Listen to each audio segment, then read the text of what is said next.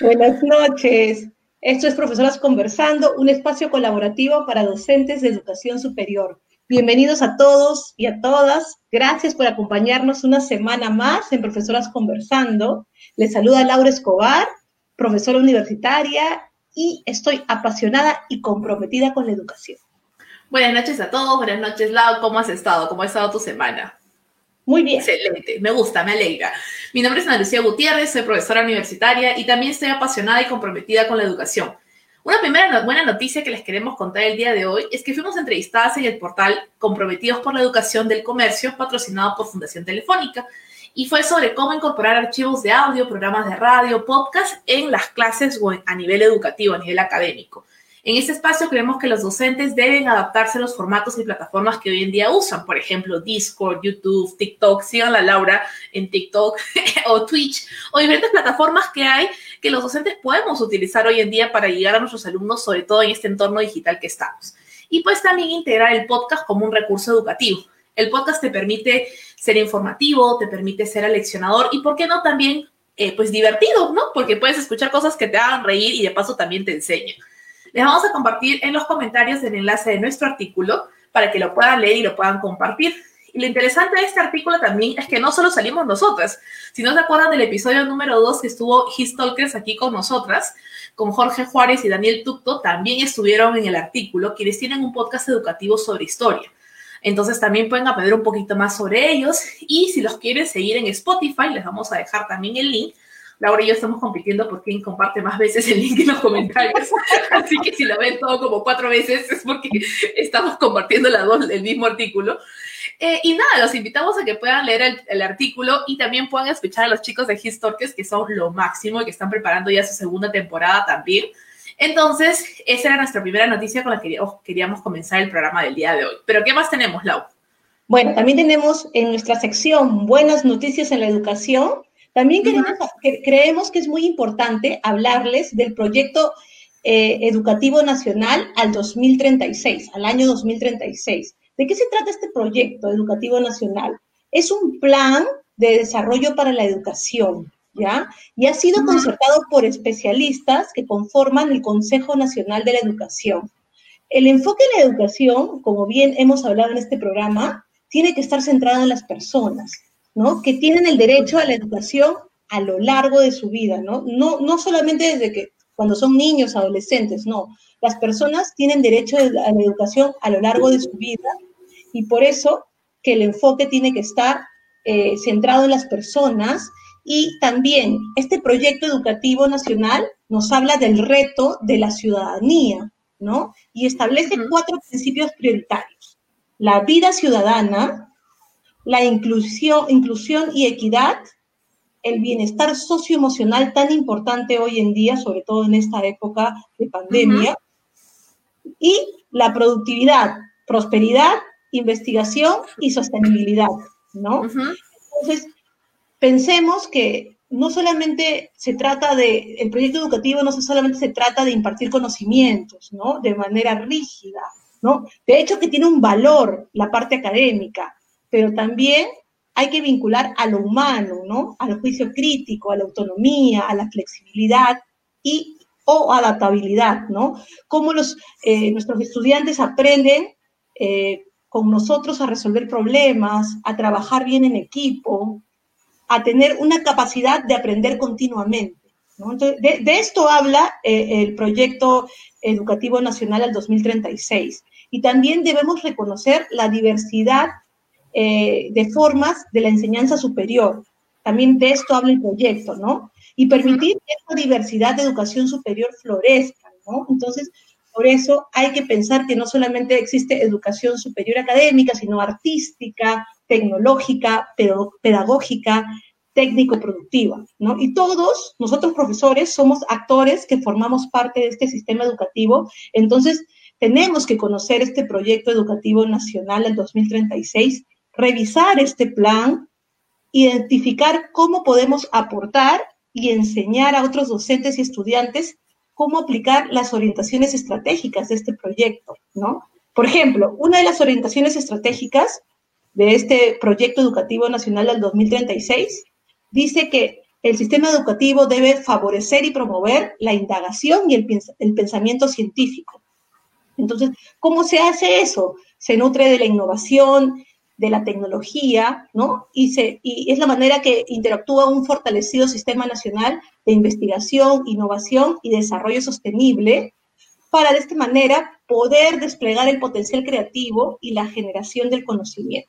También le vamos a dejar el enlace ya lo pegué, ya lo pegué. Ya lo pegó Analú, el, el enlace del Proyecto Educativo Nacional al 2036 para que lo puedan revisar. Sí, está, está muy bueno, está muy interesante. De hecho, que Laura fue la que lo descubrió cuando habla, armábamos la estrategia para esta semana del episodio. Así que está muy interesante que lo podamos leer, porque la idea es trabajar juntos todos hacia un mismo objetivo. Pues, ¿no? Para eso también estamos aquí en Profesoras Conversando. Y pensando en esta orientación estratégica, hoy hemos traído a un invitado que de pronto es un poco diferente al, al enfoque que tenemos Laura y yo de ciencias sociales, ¿no? Y la verdad es que este invitado yo lo conozco hace como un año y medio y nos conocimos por mi blog, lo entrevisté y me encantó, me fascinó la forma en que me enseñaba las cosas y le dije a Laura, tenemos que traerlo.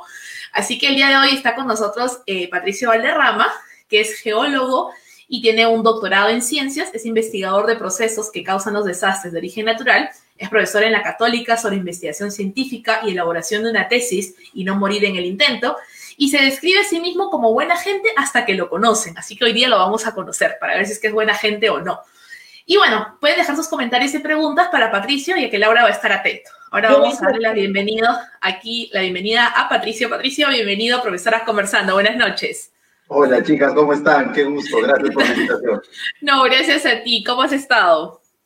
Muy bien, muy bien emocionado, este, con, mi planta al lado. Hay, todos los, los, los, televidentes se me están preguntando la historia de esa planta, es muy complicada, es, es una linda historia. Pero gracias por la invitación, súper, súper feliz de estar con ustedes y, y, de, no sé, compartir experiencias, tips, consejos, este, traumas, todo lo que, lo que los profesores callamos. Todo, todo, lo que nos une, que es lo, lo educativo. Buenísimo. Bueno, entonces comencemos con la primera pregunta de la noche. ¿Cuál es la realidad de la investigación científica en el país? ¿Crees que ha mejorado en los últimos años? ¿El tema de la ley universitaria ha incentivado que haya más producción de investigación? ¿Cómo lo ves? Eh, eh, la realidad es súper distinta a la que teníamos hace unos cinco años, por ejemplo, cuando, cuando yo estaba en la universidad, cuando yo, soy egresado de la Universidad Nacional San Antonio Abad del Cusco, eh, la, educación científica que recibíamos, pese a ser una carrera de ciencias como es la geología, era realmente poca, era más dirigida hacia la, hacia, hacia la, técnica, más hacia la ingeniería que hacia la ciencia, ¿no? Ahora ya estamos este, en otra etapa, ¿no? Hay que ser muy claro, la, fiscalización de la SUNEDU, el, el, hecho de que pongan las cosas duras ha mejorado muchísimo la investigación científica, y, ahora no se ha visto en mejor palestra que con toda esta situación que estamos viviendo, ¿no? Con toda la, situación de la, de la, pandemia, la cual es una situación enormemente extrema eh, para la comunidad científica y para las sociedades en general. Ustedes lo saben más que, más que yo. Este, ahora es cuando, cuando se ve la necesidad no solamente de hacer ciencia, sino de hacer buena ciencia y ciencia útil para la para las personas, para las comunidades. Claro, es muy cierto, ¿no? Como que ya no es solamente producir por producir, sino hay que producir bien, ¿no? Y por eso viene la exigencia de en dónde publicas, qué publicas, sobre qué investigas, y las universidades yo creo que de pronto se están poniendo poquito a poquito las pilas para para producir mejor, que es bueno, ¿no? Porque tenemos que, pelearla también en la arena internacional, no solamente internamente, sino en la, arena internacional lo que produzcamos. Y con todo lo que ha pasado este año, porque así como, como a nosotras, a ti también te pasó que tenías tu clase preparada para el presencial y de pronto pasaste el virtual y, oye, ¿qué es esto? ¿no? Y lo habíamos conversado en las reuniones previas. ¿Cómo estás planificando el próximo año el desarrollo de las clases en temas científicos? Porque, bueno, ciencias sociales de pronto es más fácil hacerlo virtual, ¿no? Pero en las carreras científicas, ¿qué, cambios hay? ¿Qué ideas hay? ¿Qué proyecciones hay? Sí, bueno, el, cambio fue, fue, brusco porque para empezar la, geología es una ciencia de campo, ¿no? Entonces tienes que salir, tienes que ir a las montañas, tienes que ir a una mina, tienes que ir a una zona de, riesgo, cualquier cosa. Y bueno, esta pandemia simplemente nos dejó encerrados, ¿no? Y, y, y esto o sea, tuvimos que cambiar hasta, hasta la forma de calificación de, y más en el contexto de una tesis, ¿no? Cuando la, pandemia empezó, yo estaba a, tres días de, dictar la primera clase. Creo que todos, eh, eh recién La mayoría estábamos así, sí. El año académico y, ya. Este, entonces, pucha, de hecho, con, mis alumnos de, tesis 1 nunca nos llevamos a ver las caras presencialmente, ¿no? Entonces ellas decían, pucha, profe, ¿qué, qué voy a hacer? tengo que viajar a tomar mis muestras, tengo que, tengo que viajar al extranjero a hacer análisis de laboratorio, tengo que ir este, a utilizar los laboratorios de, química, de petrología, todo de la universidad, y todo estaba cerrado. ¿no? Entonces, sí, o sea, hemos tenido que, cambiar mucho desde la óptica de cómo enseñar, porque eh, en estos momentos no es muy práctico enseñarle a un alumno el uso de un microscopio, por ejemplo, porque no va a tener necesidad inmediata de, usarlo, pero sí más bien hacer una compilación bibliográfica correcta, contactarse, como que perder el miedo y, escribirle un email a, ese gran profesor de, Cambridge o de donde sea, que, siempre lo sigues, pero que esperabas, que, que esperabas conocerlo en alguna conferencia. Bueno, ahora no es así, entonces agarra tu mail, y y contáctate, ¿no? Y, y, sí, o sea, eso, eso ha cambiado mucho el, el escenario 21, eh, 22 y el 21-1 también, o sea, el 21-1, el, ciclo que está por empezar, va a ser todo, todo virtual, al menos en, en mi curso, ¿no? Sí. Interesante, o sea, ya estás tú proyectado que todo tu primer ciclo va a ser virtual. Ahora, pasa que hay muchos docentes que todavía no se han acostumbrado a lo virtual, o sea, que todavía guardan ahí sus esperanzas y están deshojando margaritas diciendo ya mañana me autorizan a ir al presencial o están haciendo el lobby para que los manden aunque sea ese curso al presencial.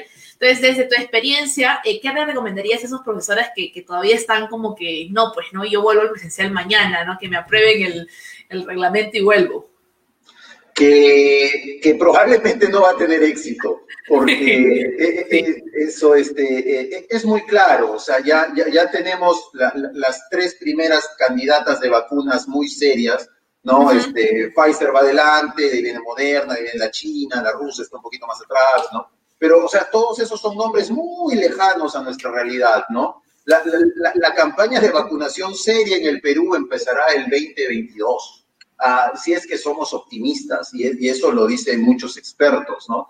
Entonces, ah, eh, como a, nuestros colegas profesores, lo mejor que podríamos ir, eh, ir, ir, diciendo o ir pensando es que probablemente todos los dos ciclos 2021 van a tener que ser virtuales o semi-virtuales, este, dependiendo de, cómo va, ¿no? Pero, pero o sea, sí, la necesidad de, de irnos acostumbrando al Zoom, al Jamboard, al Meet, a, tener una planta al lado para, para llenar este, este ¿no? Para que no haga eco. Sí, que no haga eco. El, eco de, de, de las pastillas, ¿no? Sí, qué vergüenza. Este, es, yo, yo creo que, que este, si bien es cierto, la pandemia pasada nos regaló el sistema alcantarillado para nuestra sociedad, esta pandemia nos va a regalar este, la virtualización y la digitalización de ciertos procesos. La educación es uno de ellos, estoy seguro. Claro, no, sí, de hecho que, sí, no, por las buenas o por las malas, creo que las universidades también se han dado cuenta que hay cursos que funcionan. Lo conversamos eh, la semana pasada con Laura, que yo tenía alumnos que decían, profesora, al menos ahora puedo escuchar mi clase desde el carro cuando salgo del trabajo. O sea, ya no tengo que estar corriendo como un loco en el micro y ver si es que llego o no, porque me cierran la puerta por tardanza y lo mismo que nada. Entonces ahora tenía el alumno que estaba manejando su casa y estaba con la clase en el celular y participaba y todo. Entonces tenía mejor récord de asistencias en virtual que en presencial. Ah, porque, le permite, porque le permitía, claro, que cursos como los que enseñas tú, que tienes que ir a campo, obviamente un poquito complicado hacerlo todo a través del Zoom, ¿no? No vas a mandar al robot a que recoja las muestras de, de, piedritas por ti, ¿no? O sea, de hecho, que, ¿qué cosas te han, te han sido entonces útiles a ti en esta transformación digital que puedas compartir con otros docentes? ¿Qué tips? ¿Qué, Ah, primero, este, bueno, la, bien que mal es una comodidad estar en, eh, en casa, ¿no? Te, ahorras el tráfico, te ahorras este, el, el, separar aula a veces, que es medio complicado, alinear horarios más cuando son estudiantes de, los últimos o del último año, ¿no? Que ya están con otras cosas Muchos de ellos, por ejemplo, están en prácticas preprofesionales. Entonces, claro, antes era o haces tu práctica preprofesionales, pucha, en Yanacocha, en la punta de un cerro en Cajamarca, o estás en la universidad, ¿no? Ahora resulta que puedes hacer las dos cosas correctamente bien, entonces eso es muy importante. Lo segundo es la toma de exámenes. Eh, eh, ahora ah, que, que estás en tu casa y si tienes tres pantallas al lado, puedes plagiar de la forma más fantástica y descarada posible, ¿no? Los exámenes ya tienen que ser de una manera distinta, ya no puedes preguntar cuánto es 2 más 2, tienes que preguntar qué opinas de la matemática, ¿no? E, es, es, es, entonces, ahí tú puedes ver que, que, que, ya dejamos de ser profesores y más bien nos volvemos como en educadores, ¿no? Le, les damos la herramienta y, y, ellos tienen que escoger, mira, el mango es por acá o por acá, bueno, lo vas a averiguar en el camino, muchachos, estás, estás así, ¿no? Eh, y, y, eso es súper interesante porque cuando a un muchacho le dejas de preguntar sobre qué dice Patricio Valderrama sobre los deslizamientos y le comienzas a preguntar qué opinas tú de los deslizamientos y de los terremotos, oye, lees unas, unos conceptos, unas claro. historias fascinantes, ¿ah? O sea, tú, tú dices, estos patitas son como que profesionales en chiquito, o sea, ya, ya ven la semilla prendida, ¿no? Y es, este, uh -huh. es, es, es, algo grandioso, ¿no? Es, es lindo. Claro, ¿no? Que hagan porque te permite entonces también conocer más cómo piensa el, el, alumno, ¿no? Ya no es tanto que te aprendas de memoria lo que tú dijiste en clase o lo que dijo el libro, porque es fácil copiar, sino sí. que entendiste tú, y obviamente tú no vas a entender lo mismo que, que Pedrito, ¿no? Entonces, obviamente ahí viene la, la diferencia. Sí, creo que es un tema que hemos conversado bastante con Laura en el programa, es el tema de la evaluación, porque es lo más difícil, ¿no? O sea, cómo evalúas oh. al alumno, porque ya no los puedes sentar en filas, como que fila A, fila B, fila C, para que no plageen, ya no hay eso, pues, porque mira, yo también tengo dos pantallas y fácil, ¿no? Tengo acá el archivo abierto y acá tengo el examen y ya le di vuelta al asunto y, y aprobé, ¿no? Entonces, claro, es, es interesante ver también cómo han ido esas cambiando, ¿no? Ah, muy bien, así nos gusta, con la taza, con la taza siempre. muy bien, muy bien. Ahora, también hablamos de que tú eres investigador en desastres naturales y la verdad es que cuando yo conocí a Patricio, me acuerdo que estábamos almorzando y Patricio me preguntó, ¿ya identificaste los lugares de caso de sismos? Y yo, ¿qué? ¿Cuál sismo? ¿Va a haber un sismo? Y yo asustada, iba a salir con mi plato de tallarines del yo restaurante. ¿no? Yo la verdad, cuando hay, tem yo cuando hay temblor, me quedo sentada y espero. Claro, pero, claro, pero es que aquí Patricia como el experto me dijo, lo primero que tú tienes que hacer al llegar a un restaurante es identificar los puntos de emergencia. Yo, ¿qué? Yo estaba ocupada con mi tallarín, no tenía tiempo para buscar los puntos de emergencia. Entonces, la pregunta viene ahora, que en estos temas, en este entorno digital en el que estamos, ¿qué hacemos si es que hubiera un desastre natural? O sea, porque ahora pasamos más tiempo en casa. ¿No es cierto? Antes nos podía agarrar el terremoto, el temblor en el trabajo, en el micro, ¿no es cierto? En el bus, qué sé yo, pero hoy 90% seguro que te va a agarrar en tu casa. Entonces, ¿qué, qué, qué recomendaciones hay? Uno, yo como persona, ¿no? Como persona natural, y dos, como docente también. ¿Cómo ayudarlos a los chicos? ¿Qué hacemos, no? Porque, uy, se cayó el Zoom, qué pena, ¿no? Ya que vean cada uno de... sí. ¿Cuáles son tus recomendaciones de tu experiencia también? ¿Qué podemos tomar en cuenta nosotros? Eh, eso eso es, es, es muy, muy complejo, porque eh, después del terremoto de Pisco del 2007, ¿no? Este, se formó un, un, un comité de, de, de, especialistas que fueron los que, los que elaboramos el, el, escenario de riesgo sísmico para Lima, porque se sabe que Lima ya, ya, ya, va juntando todas las fichitas, ¿no? Para que le ocurra un gran terremoto en algún momento, ¿no? Claro. Y entonces teníamos el, el, el, mejor escenario, el escenario medio, y, y algo que, que, que, en inglés se llama el WCS, que es el worst case escenario, es el peor escenario posible. ¿No? Y el peor escenario posible era justamente cuando la mayoría de la población estaba en sus viviendas, porque las viviendas en Lima, el, el 70% de ellas son inseguras, ¿no? Este, y, y, justamente en las zonas, en las zonas emergentes, en las zonas que comenzaron a crecer desde los años 80, ¿no? Donde la autoconstrucción comenzó a, a, a, a proliferarse. Y el maestro Luis y el albañil y, y los maestros que me den inmuebles y, y todos esos este, ¿no? Eh, comienzan a construir sus casas con el esfuerzo de familias, ¿no? Y esas son las, las, las viviendas inseguras y ahora estamos en ellas, ¿no? Claro. Entonces, lo que, lo que normalmente en situaciones normales se dice que durante un sismo uno tiene que ir a la zona de seguridad interna, ¿no es cierto? Esa S pintada de verde en las columnas, en las vigas, pero en las casas no hay eso, pues, o sea, no hay que engañar, no, no vivimos en Japón, ¿no es cierto? No, no lo somos, ¿ya? Entonces, la, la, la, principal recomendación es tener una zona segura bien establecida. ¿no? Si vives en un edificio, eh, yo vivo en un piso 19, estoy súper alto, ¿no?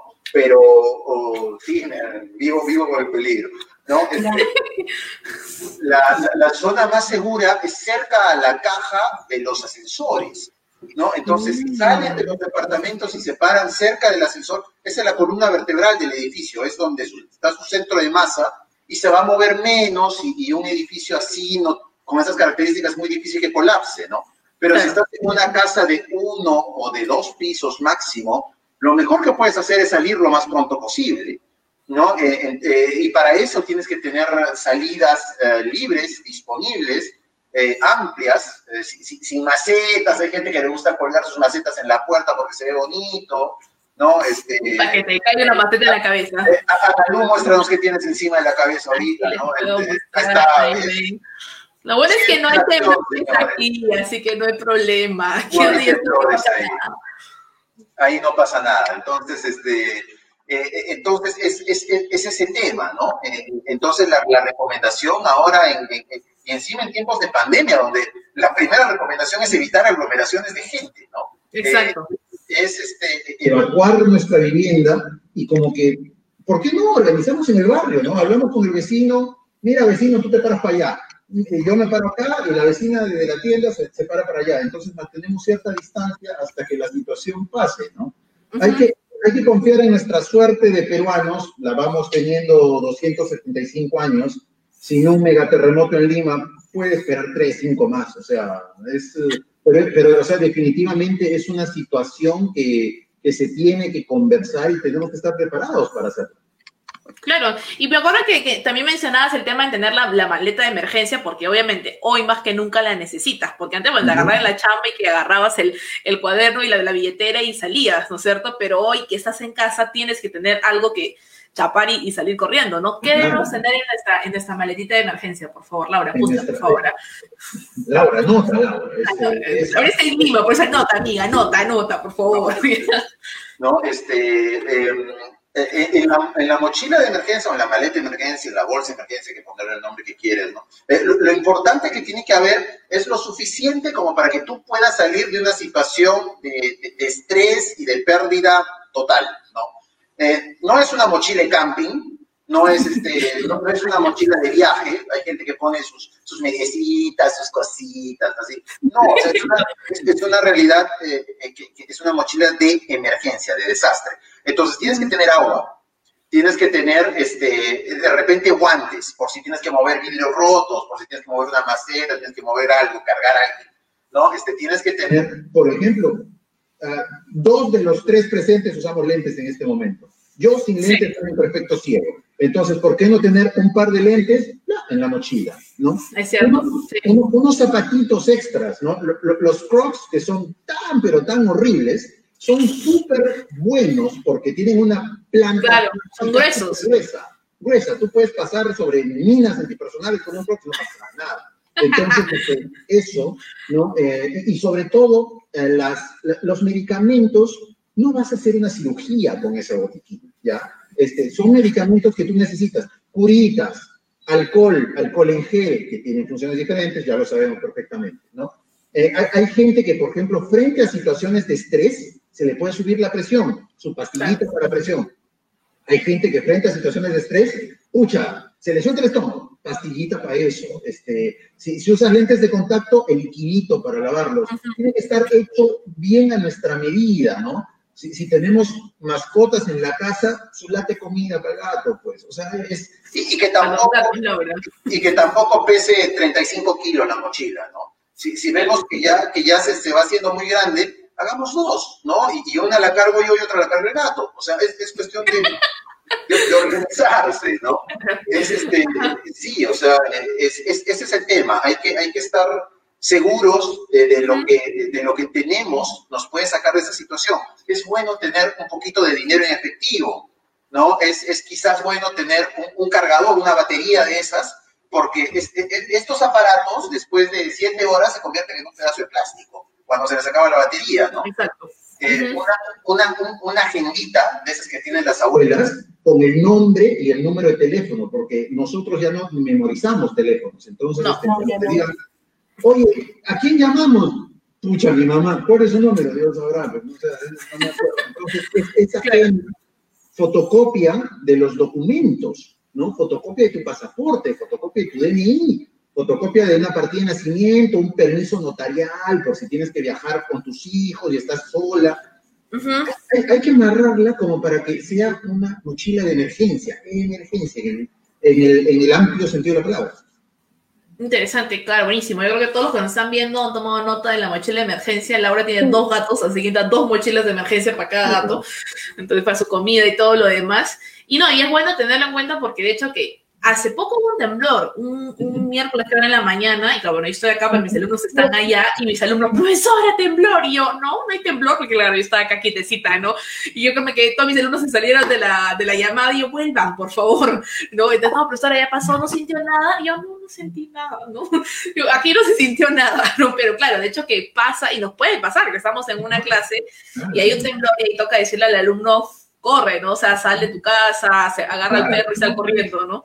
Es liberarlos de, Lo que pasa es que, eh, eh, y los que trabajamos en desastres naturales lo sabemos, el estrés es como una yenga, ¿no? Es, palitos de madera. Entonces, si un profesor les dice, muchachos, en caso pase algo, siéntanse libres de, salir y, o sea, y, hacerse cargo de la situación, les estás quitando un peso de encima, porque saben que ya, ya no tienen, oye, la profe que dirá, ¿no? O sea, no, ya saben que en ese momento cambian de chip y, tienen que tienen la libertad de, de, correr por, por sus vidas y por su familia, por quien vivan, ¿no? Claro. Y, sí, o sea, es, es, es, así. Y eso, y eso, de hecho, pasa en todo. Pasa en sismos, pasa en, bueno, en, en, huracanes, en el Perú no los tenemos, ¿no? Pero inclusive en el tema de, de la pandemia, ¿no? Cuando, cuando un, un, un, estudiante identifica a un familiar cercano o a sí mismo enfermo, tiene que saber que las prioridades cambian. O sea, ya no importa mucho el examen, ya no importa mucho la clase, ya no importa mucho este, la tarea, sino importa ya más la, la, salud, ¿no? La, salud este, de, personal, familiar, ¿no? O sea, es, es así, ¿no? Sí, sí, es muy cierto. ha cambiado el, la perspectiva que teníamos, ¿no? Y es algo que conversamos con Laura a veces cuando damos también algunos talleres del tener comprensión hacia el alumno, este, de cómo, el, o sea, así como tú en tu casa estás preocupado de, pucha, mi mamá se puede contagiar, mi esposa se puede contagiar o alguien, el alumno en su casa había tenido alumnos que sus abuelos hasta fallecieron por el tema del COVID. Y decían, profesora, todos los docentes me han dicho que este domingo sí o sí tengo que prestar mi tarea.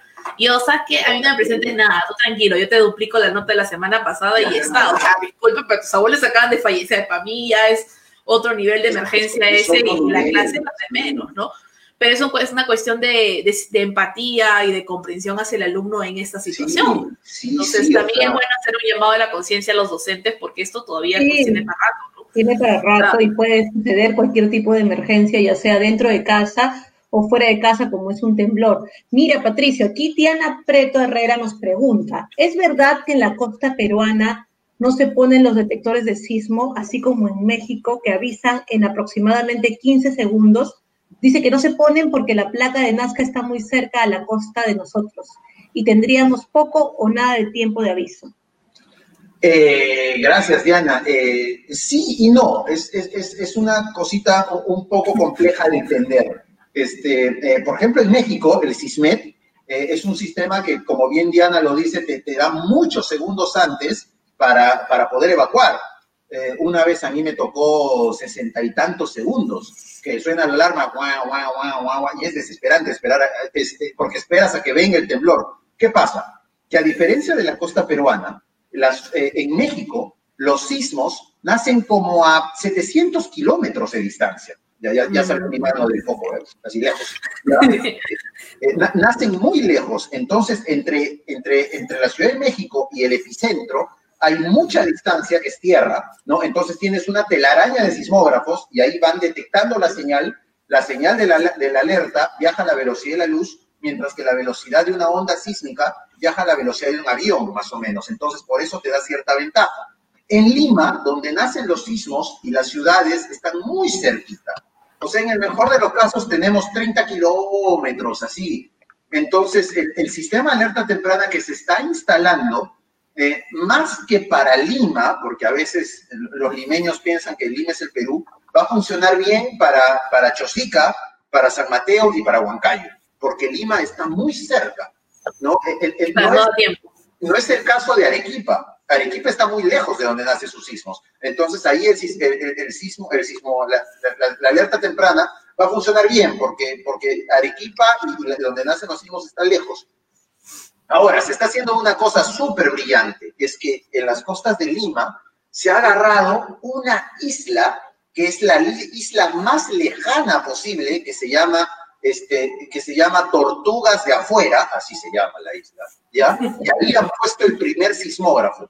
Entonces, como que nos está regalando unas cuantas decenas de kilómetros que, que nos dará dos, tres segundos de alerta. Entonces, dos, tres segundos de alerta para nosotros como personas no sirve de mucho, pero por ejemplo, para la planta de gas natural sirve para que las compuertas se cierren en automático. Entonces ya, no, va a haber grandes incendios, ¿no? Por ejemplo, los grandes edificios, tipo el Westin, así, se van a conectar a eso para que las puertas de los ascensores se abran inmediatamente. Entonces nadie se va a quedar encerrado en los ascensores. Las, las, las escaleras mecánicas de los centros comerciales se van a detener en una. Entonces, este, si bien es cierto, no vamos a tener el tiempo para rezar un Padre Nuestro, un par de Ave Marías, vamos a tener esos segundos para que como que el Estado esté preparado para afrontar la emergencia. Dos, tres segundos es un montón de tiempo en la gestión de riesgo de desastres. Claro, de hecho que es, ahí, es bastante. Es, bueno saberlo, ¿sabes? es bueno cómo lo estás explicando, ¿no? Porque claro, alguien diría, no, dos, tres segundos, pero como tú dices, vas a dar tiempo para que una planta de, liquefacción de gas pueda cerrar las compuertas y evitar incendios. Eh, edificios grandes, el, el Westin has mencionado, ¿no? Hoteles o diferentes empresas oh, puedan, puedan hacerlo, ¿no? Entonces, es bueno saberlo, ¿no? Eh, eh, te agradecemos por, por, ese, por ese dato. Mira, aquí nos dicen, por ejemplo, Dali González nos dice, ¿Dónde es el mejor lugar que debe estar ubicada la mochila de emergencia? ¿En qué parte de la casa es el mejor lugar para ubicar la mochila de emergencia? depende de la casa en realidad, ¿no? Lo ideal es que esté en un lugar donde podamos salir y llevar la mochila de emergencia, ¿no? Entonces lo ideal sería que esté en un pequeño roperito eh, cerca a la, puerta de salida. Pero, por ejemplo, ¿qué pasa si estás en tu jardín y sales por otro lado, sales por otra puerta. Entonces, ah, hay que, hay que acomodarse y hay que sentarse con la familia, ¿no? Papá, mamá, hijos, gatos, perro canario, ¿no? Y, decimos, ¿dónde creen que sería el lugar más adecuado, ¿no? Eh, he visto muchas veces que lo ponen en el baño de visitas. ¿Por qué? Porque es un baño que generalmente está cerca a la sala o al comedor, entonces por ahí tienes que pasar este, obligatoriamente, o por, ejemplo, la mamá, que es la, jefa de familia, dice, ya, ustedes salen, yo voy al baño de visitas, agarro la mochila y salgo con la mochila. Entonces, cada uno ya tiene su ruta escape, ¿no? Entonces, ya sabe que papá con, la guagua y el gato sale de la puerta y la mamá va, agarra la mochila y, dos segundos después está detrás de él. O sea, cosas así. Buenísimo. claro, sí, tiene, sentido, tiene que estar como que de rápido, ¿no? No, y hay que ponerse de acuerdo, ¿no? Y llevar esta conversación, nosotros como profesores, llevar la conversación a las aulas, a las aulas virtuales y de ahí nuestros estudiantes que también puedan, este, en cascada, pasar la comunicación a sus familiares, ¿no? Porque no, hay, nadie mejor que un profesor para hablar de eso. O sea, nosotros los profesores, y en especial eh, cuando la, edad es muy temprana de los niños, ¿no? Este, les, les, les hablamos de todo, ¿no? O sea, pucha, les tenemos que hablar de sexo, les tenemos que hablar de, los cambios en sus cuerpecitos, de esas cositas que están comenzando a sentir, ¿no? Entonces, si, si, no da vergüenza hablar de eso, ¿por qué tendría que dar miedo hablar de terremotos? O hablar de tsunamis, o, hablar de, pandemia, ¿no? O sea, hablar de, de, caray, si te enfermas tienes que ir a un médico, no hay una hierba que te sane, no hay un curandero, no hay oración, tienes que tomar acción. Entonces, este, es, es, es un poquito los profesores tomar la, la, batuta de educadores y, decir las cosas claras, como siempre lo hemos hecho. Claro que sí. Mira, por ejemplo, acá nos dicen, Ana Paula Nakai dice, acá en Japón me asusta la alarma que es el mismo sismo. Más, más asusta la alarma. Más asusta, la alarma que el mismo sismo, dice. Sí, claro. Mira, desde Japón nos están siguiendo.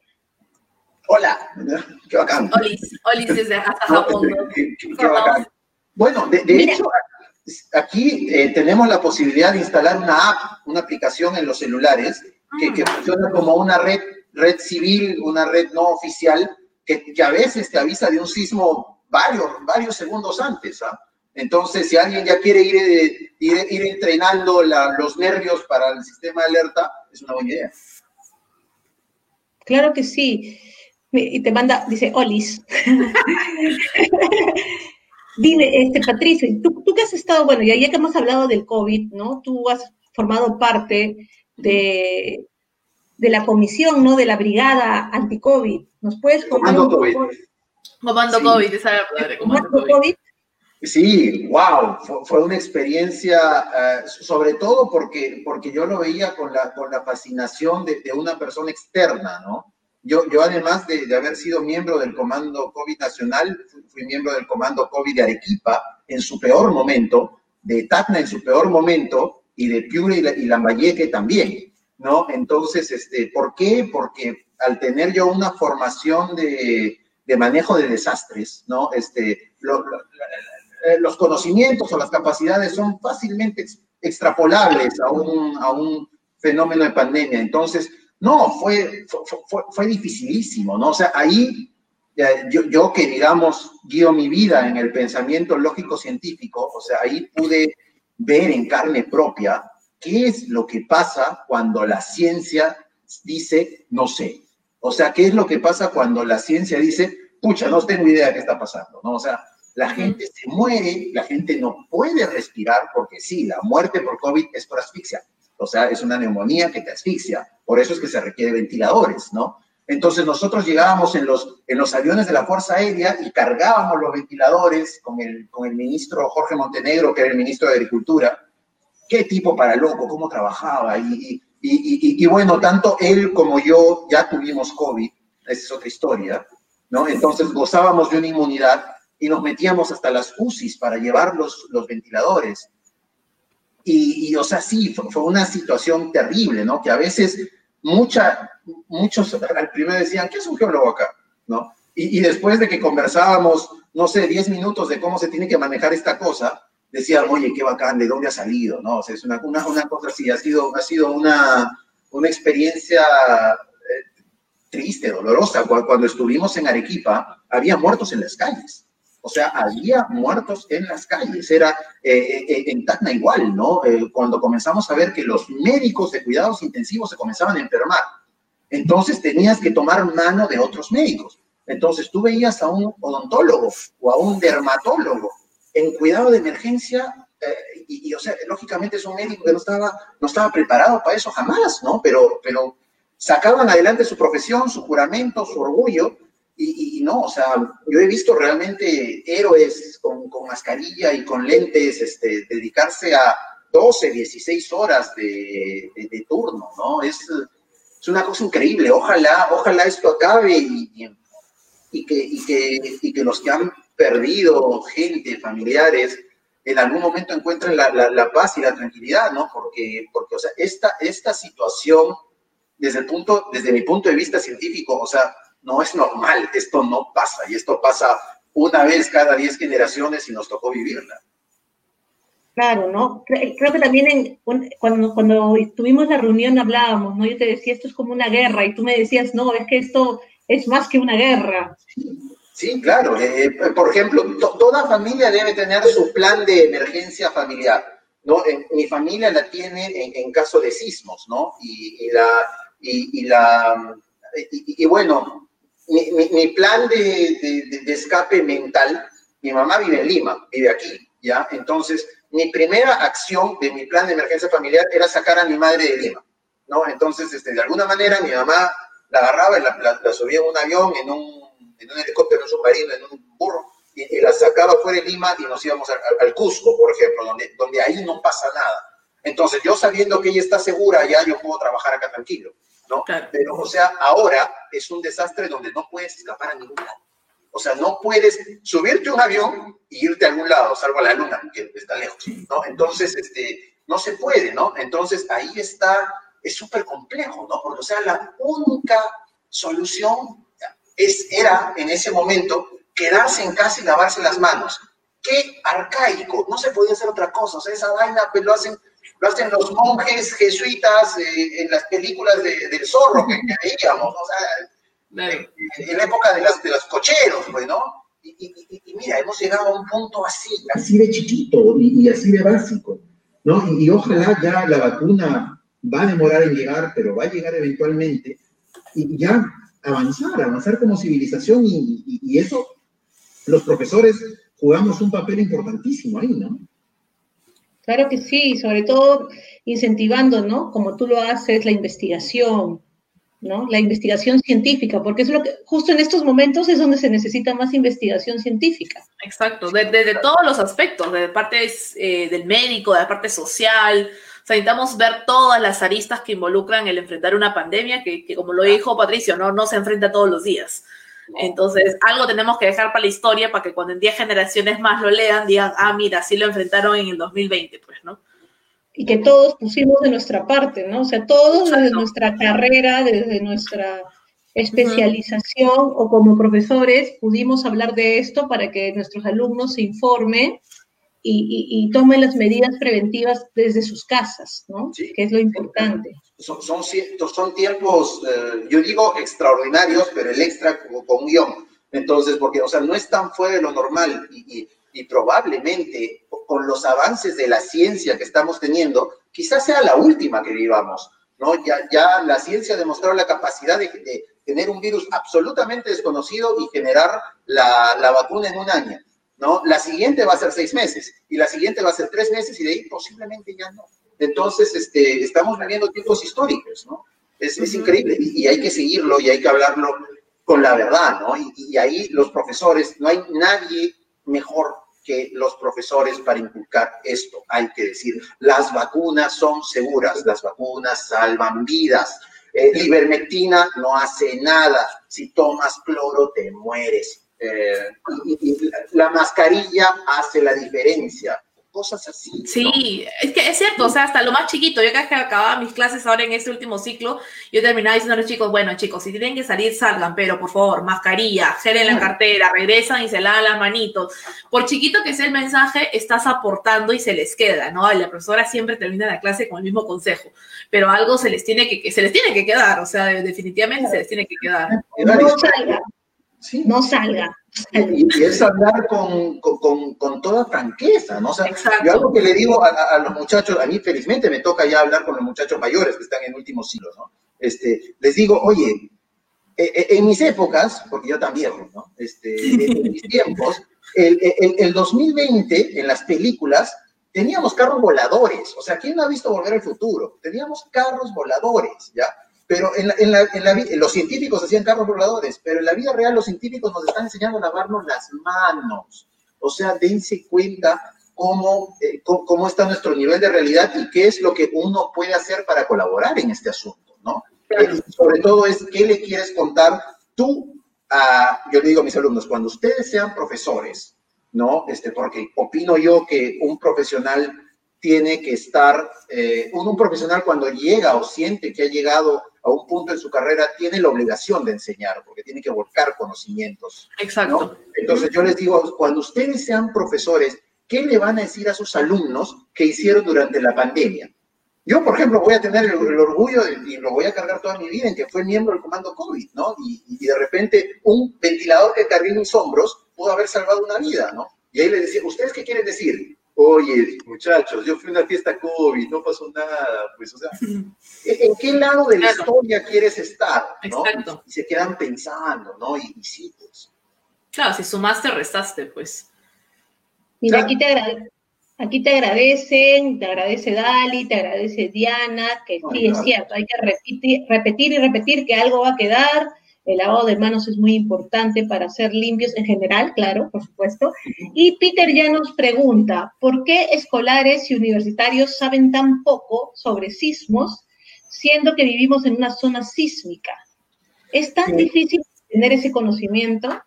Ah, pucha, qué gran pregunta, Peter. Y, y, y resulta, ¿no? Que, que eh, en el nivel universitario, si no te dedicas a ingeniería civil, ingeniería estructural o ciencias de la tierra, no te enseñan nada de sismos, ¿no? Chicas, ¿ustedes cuántas veces les han enseñado sobre terremotos en la universidad?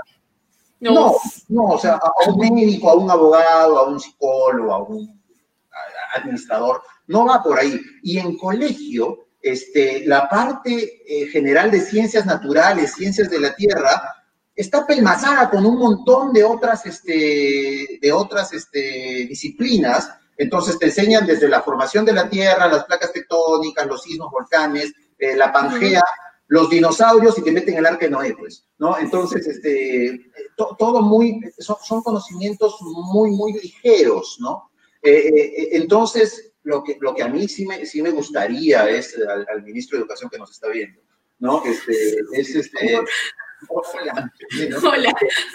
Es, si, si, bien es cierto, la, la SUNEDU ya, está, ya, ya comenzó a doblar los, los, los, tornillos para una educación mínima de calidad. Mínima, la palabra mínima en grande, ¿no? Este, ya el siguiente paso es comenzar a formar a las niñas y a los niños científicos del futuro de este colegio. ¿no? Una, una feria de ciencia al año no cuenta. O sea, no, es este, no, no, el, vocalcito con soda y azúcar, no, o sea, un, poquito más allá se, se, tiene que hacer, y, inclusive desde la primaria, ¿no? Miren que estoy haciendo con mi pelo. Vas a salir en vivo con eso, estás en vivo haciendo eso. y creo que mi mamá está bien, ya. Este, y, y, entonces sí, o sea, ya, ya es responsabilidad de los profesores de, de, la, del primer nivel educativo, ¿no? que es el colegio, eh, comenzar a tomar eh, eh, enseñanza de ciencia, primero básica y un poquito más avanzada. Un poquito más que la física, que la química. Quizás, ¿por qué no enseñar la historia de la ciencia? ¿no? Este, la vida de Newton era una vida de locos, este, la vida de Einstein, la vida de, de Nikola Tesla, la misma vida de, Elon Musk, que, que sin ser científico lanza dos cohetes al espacio por semana. O sea, es eso, para que prendas esa chispita en, el estudiante y ya, o sea, comience el incendio y no lo para nadie, o sea, y, los resultados los vamos a ver de acá a 20 años recién. Claro, pero hay que empezar a sembrar entonces. Ese es el tema, tenemos que darlo, es que creo que el peruano siempre busca resultados instantáneos, ¿no? Le enseñé dos semanas al niño ciencias y ahí está el Einstein en crecimiento, ¿no? Pero no es así, o sea, hay que, hay que sembrar, hay que tener, perdón, hay que cosechar y cosechar, no, sembrar, ¿no? Sembrar, sembrar, sembrar para que la cosecha venga como en 20 años, ¿no? Sí, definitivamente hay bastante trabajo por hacer en el sector educativo del Perú, no hay, no hay dudas de eso. Buenísimo, Patricio, de verdad, gracias, gracias porque tú desde, por, haber venido acá al programa y también porque desde tu plataforma, pues, eh, incentivas la, la, investigación científica y creemos aquí que investigar es importante, ¿no? Es muy importante Igual se pueden hacer otras cosas, pero también, pero también no hay que dejar de lado la investigación en la educación superior. Ah, ahí está mi podcast, lo veo. Exacto, ahí está, así que no, no, de verdad que sí. Muchísimas gracias, Patricio, por estar con nosotras el día de hoy, por estar en Profesoras Conversando y creo que te vamos a tener nuevamente para que nos sigas instruyendo un poco más de temas que Laura y yo obviamente no conocemos mucho y queremos pues también seguir aprendiendo con otros docentes. Yo encantado, chicas. Muchas gracias. Ha, sido divertidísimo. Yo, yo y mi planta lo hemos disfrutado muchísimo. Por supuesto que sí. Saludos a la planta, saludos a la planta. Eh, saludos, saludos. Gracias, Patricia. Que tengas una buena noche. Gracias. Chao, gracias. Chao. Bueno, esperamos que todos los que nos están viendo el día de hoy han disfrutado este episodio. Ya estamos en el episodio 9 de nuestra segunda temporada. Comentarles que ya estamos terminando. Eh, y vamos aprendiendo un montón de cosas, ¿no? Esta temporada hemos aprendido acerca de la educación inclusiva, el día de hoy hemos aprendido acerca de la investigación científica y varios temas que hemos ido tocando. La semana pasada hablamos también de cómo enseñar desde casa, ¿no? Esa convivencia con nuestras familias, el cómo manejar nuestros tiempos y hemos ido tocando varios temas que son importantes. Eh, y queremos agradecer, como siempre, a nuestro auspiciador, Meraki Capi, se lo pueden encontrar en Facebook y también están en Instagram. Y bueno, la próxima semana es nuestro último episodio, los queremos invitar porque vamos a tener el compartir navideño. ¿Qué significa eso? Que pueden prepararse con su chocolate caliente, con su panetoncito. Bueno, como hace calor en Lima, de pronto no el chocolate, sino un vinito o una chocolatada, pues. O compren su chocolatada, compren su chocolatada, su cajita de chocolatada también. Y vamos a tener un compartir y vamos a también tener un sorteo para aquellos que estén, eh, bueno, obviamente ya saben, el sorteo de los cupcakes de Meraki. Vamos a tener un sorteo en vivo la próxima semana, pero para aquellos que nos cuenten en los comentarios en nuestro episodio eh, del próximo viernes su mejor recuerdo de Navidad. ¿sí? Vamos a hacer un viaje por el, por el tiempo, ahora que tienen toda una semana para escoger el mejor recuerdo, y lo vamos a sortear porque vamos a compartir ese espíritu navideño la próxima semana. Muy bien. Analu, ¿qué te parece si antes de cerrar hacemos la dinámica de la semana pasada con las cartas para conectar? Bueno. Ah, buenísimo, buenísimo. A ver, a ver, a ver, voy a poner más grande la pantalla para que nos vean. Yo les comenté que había comprado unas cartas que se llaman 100 preguntas para conectar y conocernos más. Lo había comprado también para utilizarlo con mis estudiantes. Entonces... Chan, chan, chan, chan. ¿Cuántas tienes ahí? Tengo, acá tengo 4, 5, 6. Son 100 preguntas. No voy a... Sí, no vamos a terminar nunca. El episodio va a ser hasta las 3 de la mañana. Del 1 al 8, un número. A ver, alguien de los que nos está viendo, díganos un número del 1 al 8, por favor. Ah, por favor. Por favor, del 1 al 8. Mientras que acaban dando ideas, Eric dice un milkshake de chocolate cabeceadito, Diana dice un Baileys con panetón. Esa, esa libertad, esa libertad, lo que ustedes quieran traer para compartir con nosotros se agradece. Un número del 1 al 8, por favor, a todos los que nos ven en este momento. Siete, dice Siete. Ana Paula. Siete, a ver. Ana Paula, a ver.